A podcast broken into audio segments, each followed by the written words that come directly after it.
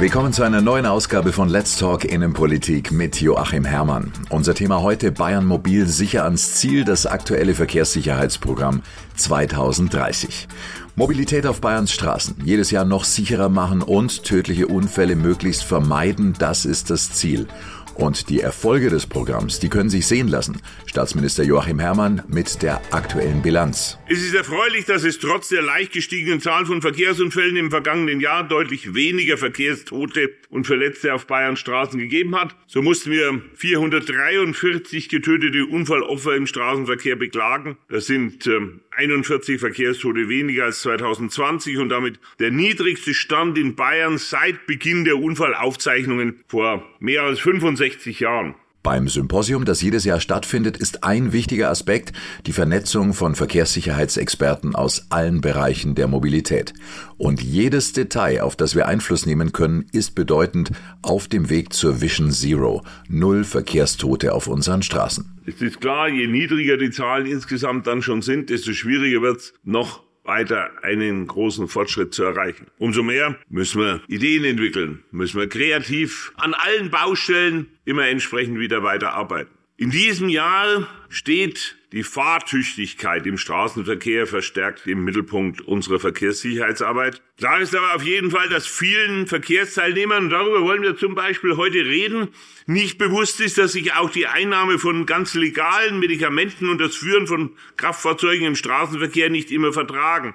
Nach der Statistik des Bundesinstituts für Arzneimittel und Medizinprodukte sind 2021 die am häufigsten gekauften Arzneimittel zur Selbstmedikation etwa Kopfschmerztabletten, Hustenmittel, Erkältungsmittel. Die sind zwar alle rezeptfrei erhältlich, aber auch sie können Nebenwirkungen haben, insbesondere bei gleichzeitiger Einnahme weiterer Medikamente. Nebenwirkungen, die dann eine sichere Teilnahme am Straßenverkehr gefährden. Einflüsse auf die individuelle Fahrtüchtigkeit und die jeweiligen Folgen beleuchten die Referentinnen und Referenten der diesjährigen Konferenz.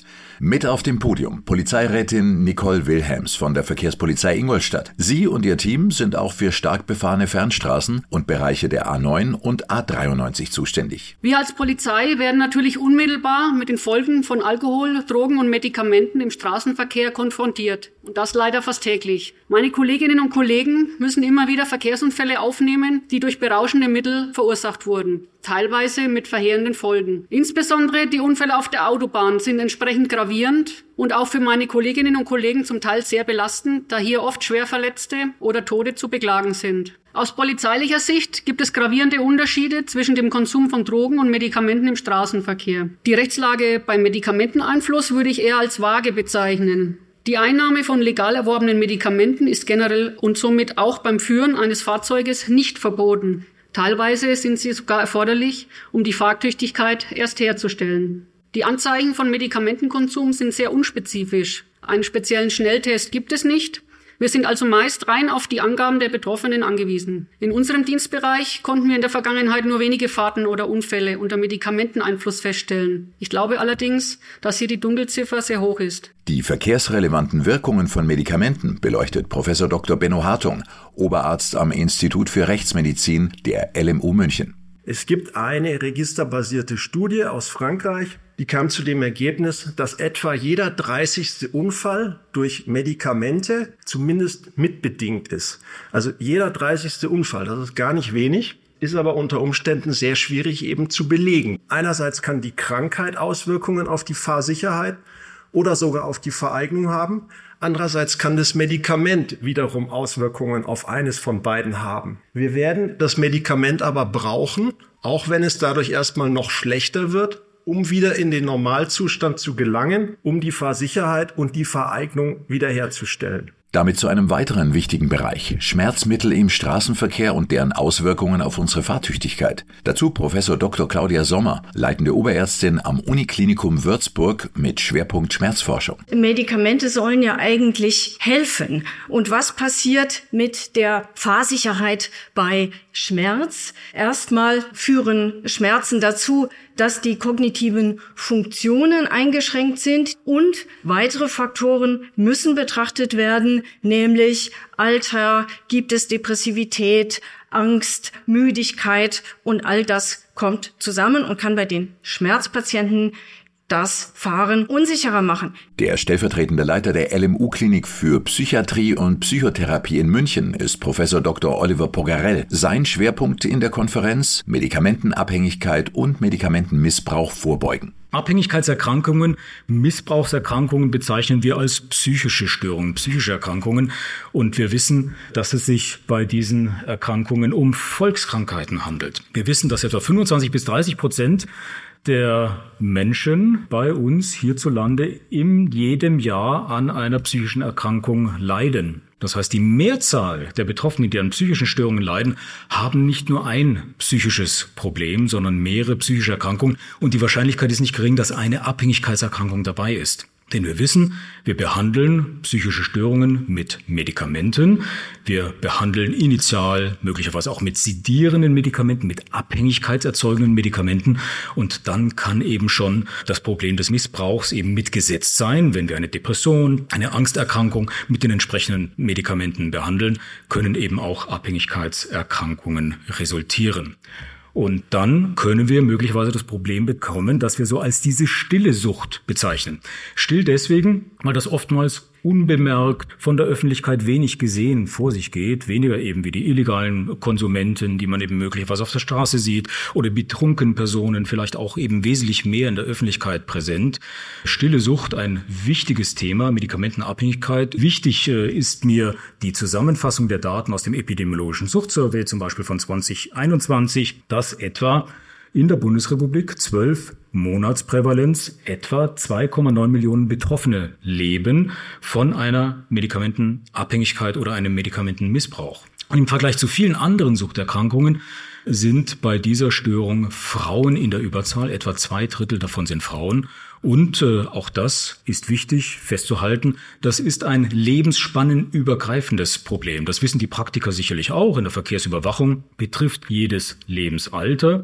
Die Substanz selbst oder das Medikament selbst, das kann sich ändern über die Lebensspanne hinweg, aber sind sowohl Jugendliche, junge Erwachsene, ältere Menschen, Hochbetagte eben von diesem Problem betroffen. Alle Impulsvorträge auf der Verkehrssicherheitskonferenz wurden in der anschließenden Podiumsdiskussion noch vertieft. Herr Minister, jedes Jahr eine neue Verkehrssicherheitskonferenz, ein neuer Fokus, diesmal Fokus Fahrtüchtigkeit. Was haben Ihnen die Vorträge jetzt als Impulse geliefert? Ich denke, es ist gut, wenn wir unsere Öffentlichkeitsarbeit noch weiter ausbauen, um in der Tat vor diesen Nebenwirkungen, insbesondere von Medikamenten, zu warnen. Dass wir generell vor Alkoholmissbrauch, vor Drogenmissbrauch und so weiter warnen, das ist, glaube ich, hinreichend soweit bekannt. Da laufen auch viele Kampagnen. Aber dieses äh, Thema vor allen Dingen, welche Probleme Leute haben können, das einfach nicht im Blick haben, die eben keine bösen Absichten haben, die ganz normal irgendein Medikament auch gegen eine Grippe, Erkältung, Fieber, sonst was nehmen und im Moment überhaupt nicht dran denken, dass das auch Auswirkungen auf ihre Fahrtüchtigkeit hat. Ich glaube, da müssen wir die Öffentlichkeitsarbeit noch deutlich verstärken. Professor Sommer, die Geschichte mit den einfachen Medikamenten gegen Schmerzen, die die Verkehrssicherheit beeinträchtigen. Was ist denn aus Ihrer Sicht das Augenfälligste, was jetzt auch die Zuhörer im Podcast ganz besonders sensibilisieren soll, was man nicht auf dem Schirm hat? Zunächst mal muss ich sagen, dass es ja schwierig ist mit der Kausalität. Also wie ist das herausgefunden worden? Diese Menschen hatten einen Unfall, die sind in eine Notaufnahme gegangen und dann wurde gefragt, was haben sie als letztes an Medikament genommen? Das heißt ja noch nicht, dass das Medikament schuld war. Also vielleicht hatte der Mensch Rückenschmerzen, hat Ibuprofen genommen, das hat nicht geholfen, aber durch die Schmerzen war er so beeinträchtigt, dass er nicht aufmerksam war. Also deswegen ist es schwierig, wir haben diese Korrelationen, also dieses gleichzeitige Bestehen von Ereignissen, aber wir wissen nicht, ob das eine vom anderen abhängt und das macht es so schwierig, hier auch Ratschläge zu geben dass der eine Ratschlag, der klingt jetzt banal, aber der ist immer kritisch zu sein, wenn ich ein Medikament nehme, wie geht es mir damit und fühle ich mich voll konzentrationsfähig, fühle ich mich in der Lage, alles zu tun oder nicht. Also in sich reinhören und auch Signale des Körpers ernst nehmen. Professor Hartung, aber so eine richtige Handreichung gibt's ja nicht. Medikamente im Straßenverkehr ist wirklich ein schwieriges Thema, ist auch schwierig nachzuweisen. Ich denke, dass es deswegen auch besonders wichtig ist, dass man nicht nur die Strafverfolgungsbehörden sensibilisiert, wie man das Medikament im Straßenverkehr eigentlich nachweisen kann oder was das Erkennen der Fahrweise angeht, sondern dass man eben auch präventiv vorgeht. Also was kann die Hausärztin, der Hausarzt tun, bei der Medikamentenverschreibung, damit die Patientin, der Patient möglichst wenig Probleme im Straßenverkehr bekommt. Verschreiben ist das eine, aber die frei verkäuflichen Selbstmedikation ist dann natürlich wieder das andere. Wie schnell greifen wir denn zur eigenen Hausapotheke und sagen, passt schon? Also da hat eben Statista mit dem Zeitverlag ganz erhellende Daten gezeigt. Das geht in die Millionen Tabletten. Wenn man das jetzt runterbricht auf die 80 Millionen Bevölkerung und davon ausgeht, dass die meisten Menschen in Deutschland fast jeden Tag ihr Auto führen, ist es wirklich ein großes Problem. Und das ist ein Dunkelfeldproblem. Frau Wilhelms, aus Ihrer Praxis der Verkehrskontrollen ist es ja immer eine Herausforderung, wann ist jemand auffällig und welche Gründe stecken dahinter? Was hören Sie denn da bei Kontrollen, wenn Sie jemanden wegen auffälligen Fahren stoppen? Ja, die Mitteilung über auffällige Fahrer, die kommt immer wieder, gerade bei uns auch auf der Autobahn, Schlangenlinien, das kommt regelmäßig vor.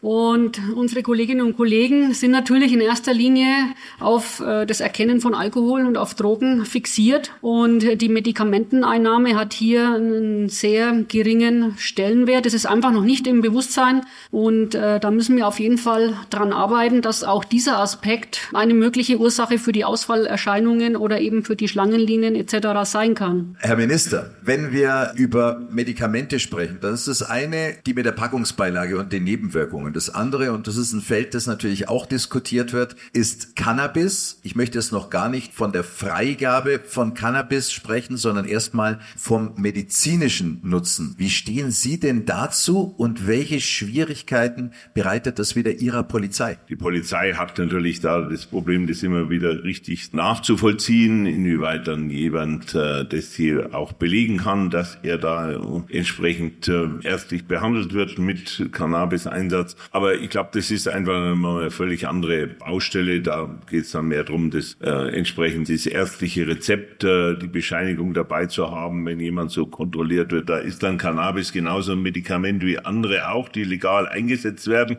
aber trotzdem zur Fahruntüchtigkeit äh, beitragen können. Äh, das muss der Betreffende natürlich dann auch selber entsprechend mit ähm, im Blick haben. Generell kann ich nur sagen, wir müssen die Sensibilität eben in dem Bereich da erhöhen. Und das ist das Problem, äh, was meines Erachtens mit der Freigabe von Cannabis vor allen Dingen ja auch verbunden ist, dass ein völlig falsches Signal gesetzt wird. Äh, aber heute sollten wir uns jetzt auf die Fahrtüchtigkeit konzentrieren. Und da nochmal vor allen Dingen, weil da geht es drum, und das muss man immer wieder rüberbringen, nicht nur die Selbstgefährdung, sondern die Gefährdung für andere Verkehrsteilnehmer. Wo ich jemand sagt, ja, und das ist ja beim Alkohol auch so. Es ist schlimm, wenn einer alkoholisiert gegen den Baum fährt, aber da kann ich immer noch sagen, er ist selber schuld. Aber wenn jemand eben egal ob mit Alkohol, mit Drogen oder eben hier mit Medikamenten und dergleichen, dadurch andere Menschenleben gefährdet und dann andere völlig unschuldig, die überhaupt nichts falsch gemacht haben, die überhaupt sich völlig korrekt verhalten haben, die dann die Opfer von so jemandem, das ist das, denke ich, eigentliche Problem. Und das muss man auch wieder bei der Frage, warum kontrollieren wir, warum sind wir unterwegs, warum sind wir so dahinterher, das muss man, glaube ich, immer wieder in den Vordergrund stellen. Professor Hartung, die regelmäßige Nutzung von Medikamenten, zum Beispiel Allergiemedikamente, sind da hauptsächlich die verschreibungspflichtigen Medikamente das Problem oder sind die frei verkäuflichen auch schwierig? Beeinflussen die auch die Fahrfähigkeit? Sowohl als auch. Also das Hogger Night zum Beispiel, das ist ja ein frei verkäufliches Mittel, wird zwar als Schlafmittel verkauft, aber der Wirkstoff ist ein Antiallergikum. Also es kommt im Prinzip auf selbe raus. Und da ist es meistens so, dass die Leute das einfach nach Bedarf nehmen. Also nach eigenem Empfinden, wann ist es notwendig, wann habe ich eine stressige Phase und möchte mal wieder schlafen kann man natürlich sagen, das trifft für die Allergie im Frühjahr auch zu. Da nehmen die Leute ja das Medikament auch, wenn es besonders in der Nase juckt und wenn die Augen besonders tränen. Muss man vielleicht einfach auch dazu sagen, dass jeder Fahrzeuglenker, der sich auf den Fahrersitz setzt und den Schlüssel umdrehen will, ist auch gehalten, sich selber kritisch zu hinterfragen, ob er denn eigentlich gerade in der Lage ist, das Fahrzeug sicher zu lenken.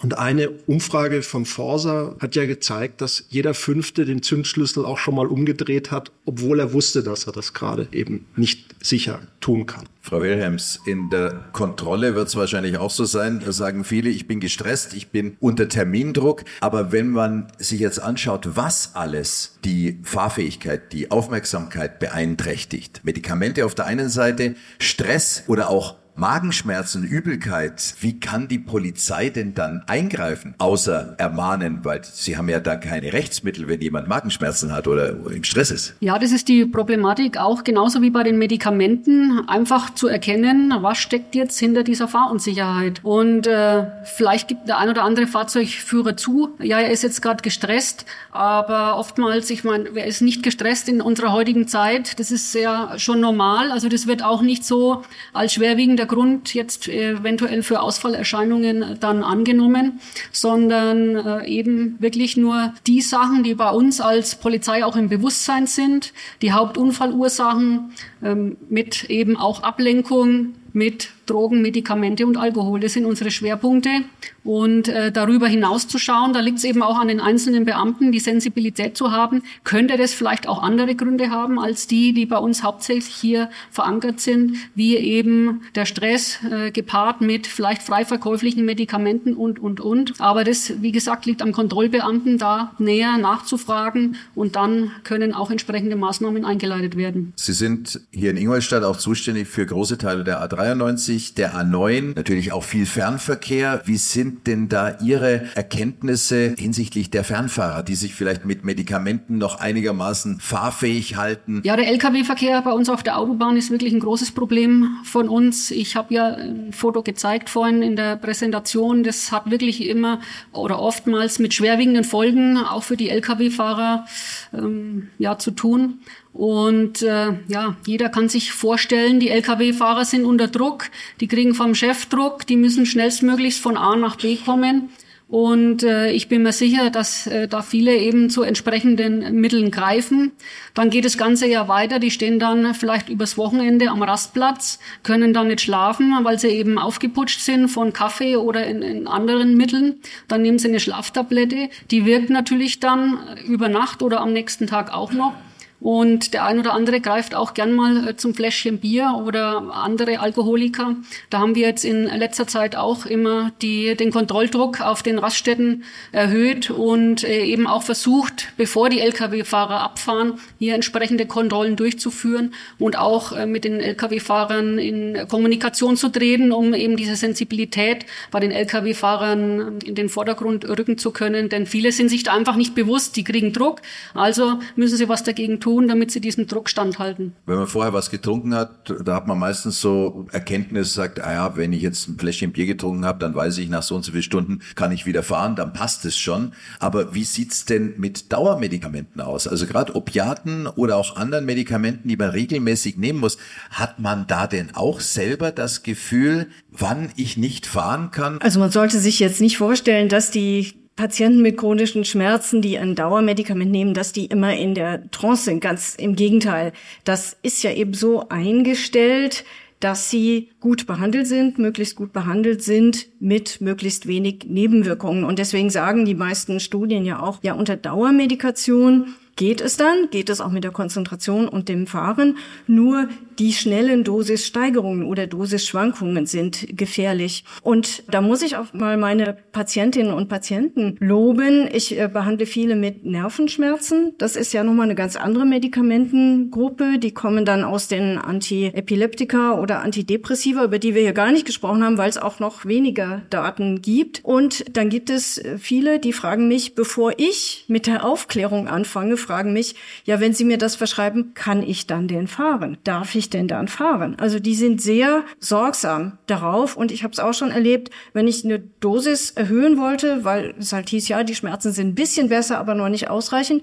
Nein, dann kann ich nicht mehr fahren. Also es gibt schon sehr viele selbstkritische Menschen, die das auch für sich streng prüfen. Und das freut mich eigentlich, dass das Bewusstsein da so deutlich ist. Selbstkritisch, weil diese Patientinnen und Patienten natürlich regelmäßig äh, mit den Medikamenten in Berührung kommen und äh, dauerhaft begleitet sind. Aber Professor Bogarell, jetzt ist natürlich eine andere Geschichte, wenn man mal akut etwas verschrieben bekommt. Sind manche vielleicht auch ein bisschen zu locker beim Arzt und sagen, verschreibt's mir doch mal ein bisschen was auf Vorrat, wenn ich dann in Urlaub bin oder wenn das ist, dass ich dann nicht zum Doc kommen muss? Ich habe ja öfter was in der Richtung. Wenn eben solche Fragen kommen, dann müsste man als äh, Verordner von Medikamenten schon immer ein bisschen nachfragen, ob man äh, der einzige Arzt, die einzige Ärztin ist, die eben entsprechende Medikamente äh, verschreiben sollen, ob es da früher schon mal Probleme gab mit entsprechenden Medikamenten. Denn oftmals ähm, haben solche missbräuchlichen Einnahmeweisen oder Verhaltensweisen dann schon auch eine Vorgeschichte. Was würde es aus Ihrer Sicht medizinisch bedeuten, wenn Cannabis plötzlich freigegeben wird für die Verkehrssicherheit? Das eine ist die Cannabis-Legalisierung und das andere ist die Fahrsicherheit unter Cannabis-Einfluss mit den geltenden Grenzwerten. Das eine hat erstmal mit dem anderen nichts zu tun. Also auch wenn Cannabis legalisiert ist, gelten die Grenzwerte einfach weiter und die Vorschriften ebenso. Aber natürlich ist es so, es gibt immer mehr Medizinal-Cannabis-Verordnungen in Deutschland. Das heißt, es sind immer mehr Personen, die legal unter dem Einfluss von THC, also dem Hauptwirkstoff von Cannabis, ihr Kraftfahrzeug lenken. Es gibt, wenn das ärztlich begleitet ist, damit vergleichsweise wenige Probleme. Aber es ist eben auch ganz wichtig, da sind wir wieder bei den Ärztinnen und Ärzten, denen kommt da wirklich eine Schlüsselfunktion zu, dass die eben gucken, dass die Indikation richtig gestellt ist.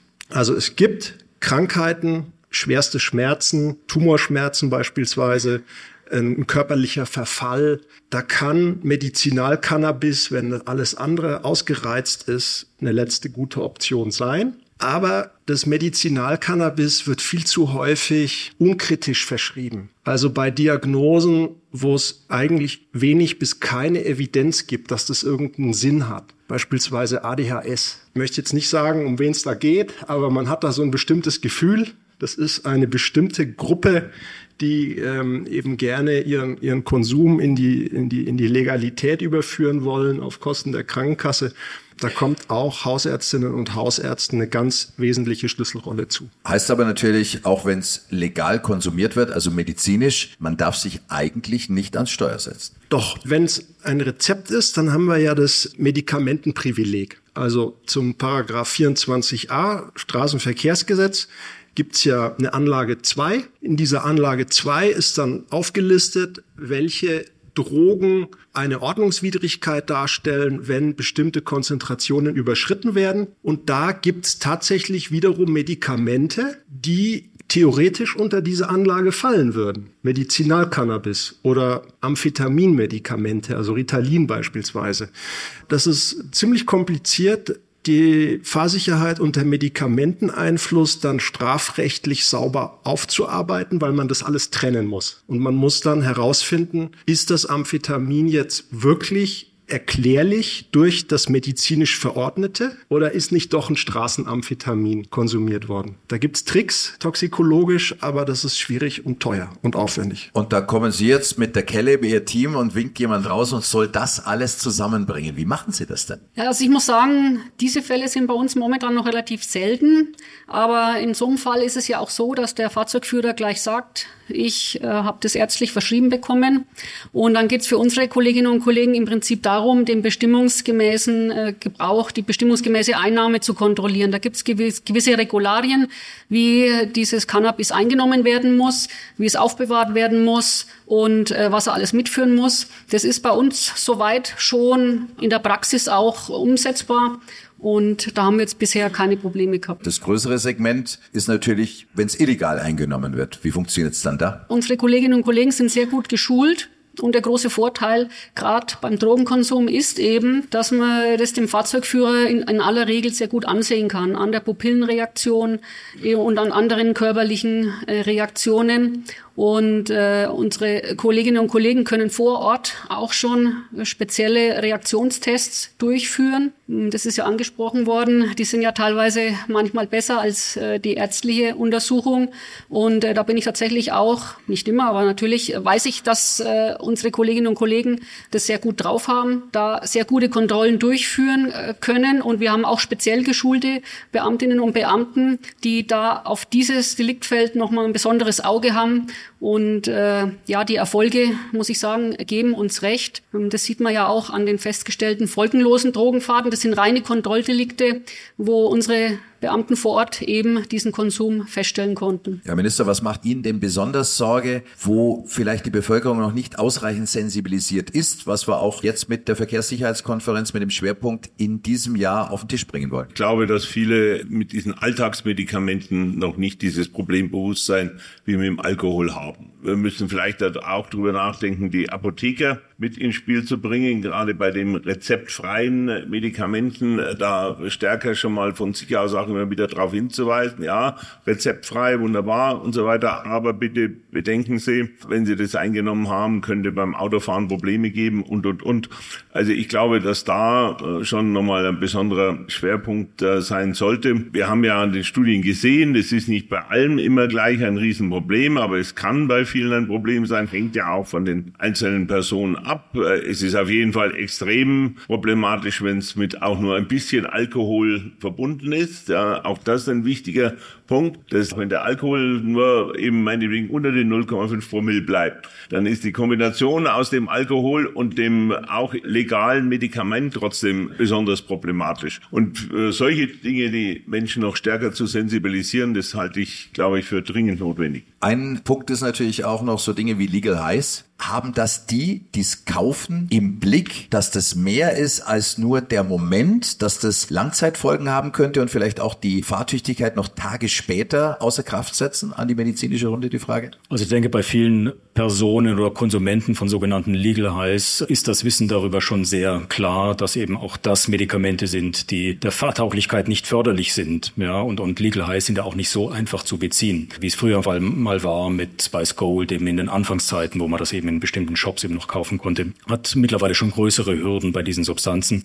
Aber ich möchte das eben auch nochmal ganz klar bekräftigen. Ja, also Aufklärung ist wichtig. Ähm, Schaffen eines Bewusstseins diesbezüglich betrifft eben alle Medikamente, die man eben einnehmen kann. Nicht nur die Verordnungs- oder Rezeptpflichtigen, sondern auch die freiverkäuflichen. Und ähm, ja, wenn eben da noch andere Faktoren äh, dazukommen, Frau Wilhelm, Sie hatten es ja gesagt, eben gerade bei Lkw-Fahrern, da kommen eben noch schwierige Arbeitsbedingungen, Entfernung von der Familie, Einsamkeit, äh, Stress, Ärger. Ne? Und wenn das eben alles dazu, dazu kommt, dann vielleicht noch ein Glas Bier und dann solche beruhigenden Medikamente, dann kann eben das Problem deutlich werden. Und da müssen wir eben weiter aufklären, zusammen mit den Apothekern, mit den betroffenen Bürgerinnen und Bürgern. Wenn man jetzt schaut, Social Media, Fernsehen, Werbung, welche Rolle Rolle hat denn die Pharmaindustrie? Wie kritisch sehen Sie die Pharmawerbung? Ich schalte immer um, wenn die Werbung kommt.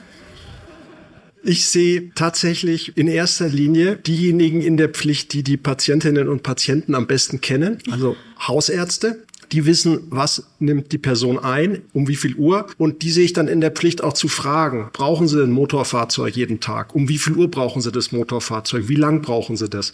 Vielleicht kann man ein bisschen was vom Abend in den Morgen reingeben oder in den Nachmittag. Vielleicht kann man zwei Medikamente kombinieren, um die Nebenwirkungen ein bisschen zu minimieren. Das sehe ich als vorderstes in der Pflicht. Dann jeder Kraftfahrzeuglenker selber muss sich kritisch hinterfragen. Und das Dritte ist dann, wenn es eben dann um die Strafverfolgung geht, man muss einfach dran denken, dass es auch Medikamente gewesen sein können. Also ich habe eine Auffälligkeit, der Alkotest ist negativ, der Schnelltest ist negativ, dass man einfach dran denkt, dass dass man dann mal normales Drogenscreening macht. Wenn das dann auch wieder negativ ist, dann muss man sich fragen, ja, können es nicht vielleicht dann auch Legal Highs gewesen sein, die in den normalen Routine-Testverfahren nicht drin sind, sondern die Spezialuntersuchungen brauchen. Und man muss trotzdem auch festhalten, Medikamente sind in aller Regel segensreich. Ja, eine wichtige Errungenschaft, ja, die vielfach eben auch dazu beitragen, dass wir erst wieder fahrtauglich werden, indem wir eine Depression, eine Angststörung, ein schweres Schmerzsyndrom eben entsprechend behandeln,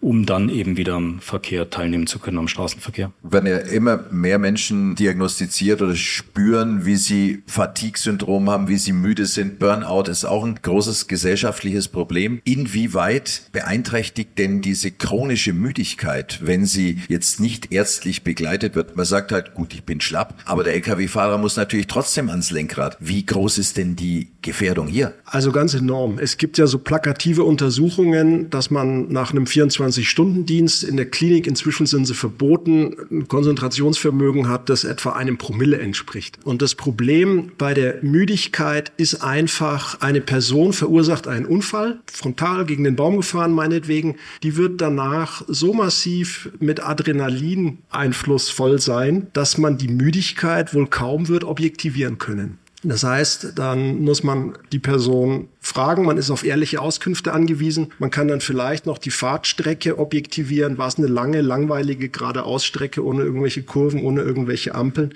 Aber ansonsten muss man sagen, Müdigkeit nachzuweisen ist extrem schwierig, wenn die Person nichts sagt. Frau Wilhelms, wie oft sind die denn ehrlich dann sagen, ja, ich war total übermüdet. Jetzt bin ich zwar hellwach, aber als ich da aus der Kurve geflogen bin, war ich total müde? Naja, das ist natürlich äh, der große Ausnahmefall. Der berühmte Sekundenschlaf ist ja auch eine Thematik Thematik für uns, die ist auch sehr, sehr schwer nachzuweisen. Von dem her kann ich mich dem nur anschließen. Also auch da eben der Appell an das Verantwortungsbewusstsein äh, jedes äh, einzelnen geregelte Tag-Nachtzeiten, gerade eben im Bereich der Berufskraftfahrer, was natürlich eine große Herausforderung ist angesichts eben des Zeitdrucks, Termindrucks und so weiter. Und äh, da eben auch nur äh, eine Kernaussage gegen Übermüdung hilft auch kein Kaffee oder helfen keine Stimulantien. Im Gegenteil, die erhöhen möglicherweise eher die Fehleranfälligkeit und äh, fördern eher noch die verminderte Verkehrstauglichkeit. Also eine die Stimulantien, die eben nicht helfen. Auf der anderen Seite auch ein bisschen die Warnung, dass ganz normale Medikamente wie Voltaren, Ibuprofen, das doch täglich genommen wird, eine durchaus beeinträchtigende Wirkung hat. Wie sieht's denn eigentlich bei Schlafmitteln aus, die keine klassischen Schlafmittel sind? Also sagen wir, man nimmt jetzt Lavendeltabletten oder so Sachen, die frei in der Drogerie sind zum Schlafen. Ist das bedenkenlos oder muss man auch sagen, kommt darauf an, wie ich da drauf reagiere. Also in der Tabelle, die ich vorhin gezeigt hatte, das dritte Medikament, das Lasea, da sind Lavendelextrakte drin. Dem schreibt man eine geringe schlafanstoßende Wirkung zu. Aber das würde ich als unkritisch sehen für den Straßenverkehr am nächsten Morgen. Keine Hangover-Effekte. Das unkritisch, die anderen Geschichten, ich sag mal so Medi-Night-Sachen, alles, wo Codein drin ist. Das ist eine ganz andere Hausnummer. Das sind ja äh, klassische Medikamente der Schulmedizin mit einer erwiesenen Wirkung und eben auch mit erwiesenen Nebenwirkungen dann. Weil Sie vorher im Vortrag gesagt haben, was keine Nebenwirkung hat, hat auch keine Hauptwirkung. Schmerzmittel haben viele Hauptwirkungen, aber welche haben wir wir da gar nicht im Blick. Noch einen kleinen Appell auch für die Hörerinnen und Hörer im Podcast. Da würde ich tatsächlich sagen, dass das, was am häufigsten genannt wird, auch die meisten Probleme macht und die meisten Probleme machen die Benzodiazepine. Was jetzt unter ferner Liefen vielleicht auch mal ein Problem macht, da würde ich sagen, das sind Einzelfälle. Vielen Dank äh, für die Runde. Wir können nicht immer alles in äh, die komplette Tiefe abbilden, aber es soll natürlich immer wieder ein Impuls sein für die nächsten zwölf Monate. Herr Minister, abschließend auch an die Hörerinnen und Hörer im Podcast. Was ist Ihr Appell? Appell. Was sollen wir uns als Verkehrsteilnehmer ganz besonders ins Büchlein schreiben, wo wir vielleicht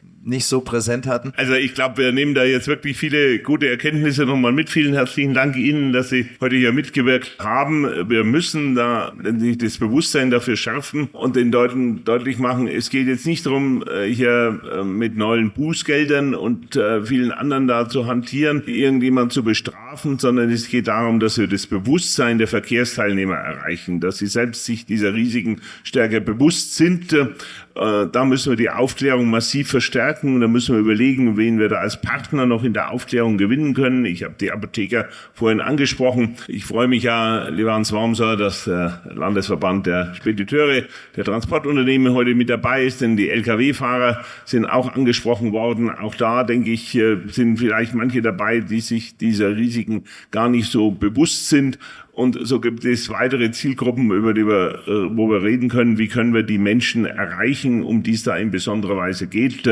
Und insofern nehmen wir da sicherlich wichtige, gute Erkenntnisse mit. Vielen herzlichen Dank nochmal, dass Sie teilgenommen haben und äh, weiterhin gute Fahrt auf Bayern Straßen und sich immer all dieser Risiken mit Bewusstsein und sich verantwortungsbewusst verhalten. Vielen herzlichen Dank. Das war Let's Talk Innenpolitik mit Joachim Herrmann, diesmal aus der Technischen Hochschule Ingolstadt von der Verkehrssicherheitskonferenz Bayern Mobil sicher ans Ziel. Vielen Dank an unsere Expertinnen und Experten auf dem Podium. Polizeirätin Nicole Wilhelms von der Verkehrspolizeiinspektion Ingolstadt, Professor Dr. Benno Hartung vom Institut für Rechtsmedizin der LMU München, Professor Dr. Claudia Sommer vom Uniklinikum Würzburg und Professor Dr. Oliver Pogarell von der LMU Klinik für Psychiatrie und Psychotherapie. Updates rund um alle Themen aus dem Bayerischen Staatsministerium des Inneren für Sport und Integration bekommen Sie auf den Social Media Kanälen auf Instagram und Twitter unter bei SCMI oder auf Facebook unter dem Suchbegriff Bayerisches Innenministerium. So bleiben Sie immer auf dem Laufenden. Bis zur nächsten Folge von Let's Talk Innenpolitik mit Joachim Herrmann. Eine schöne Zeit.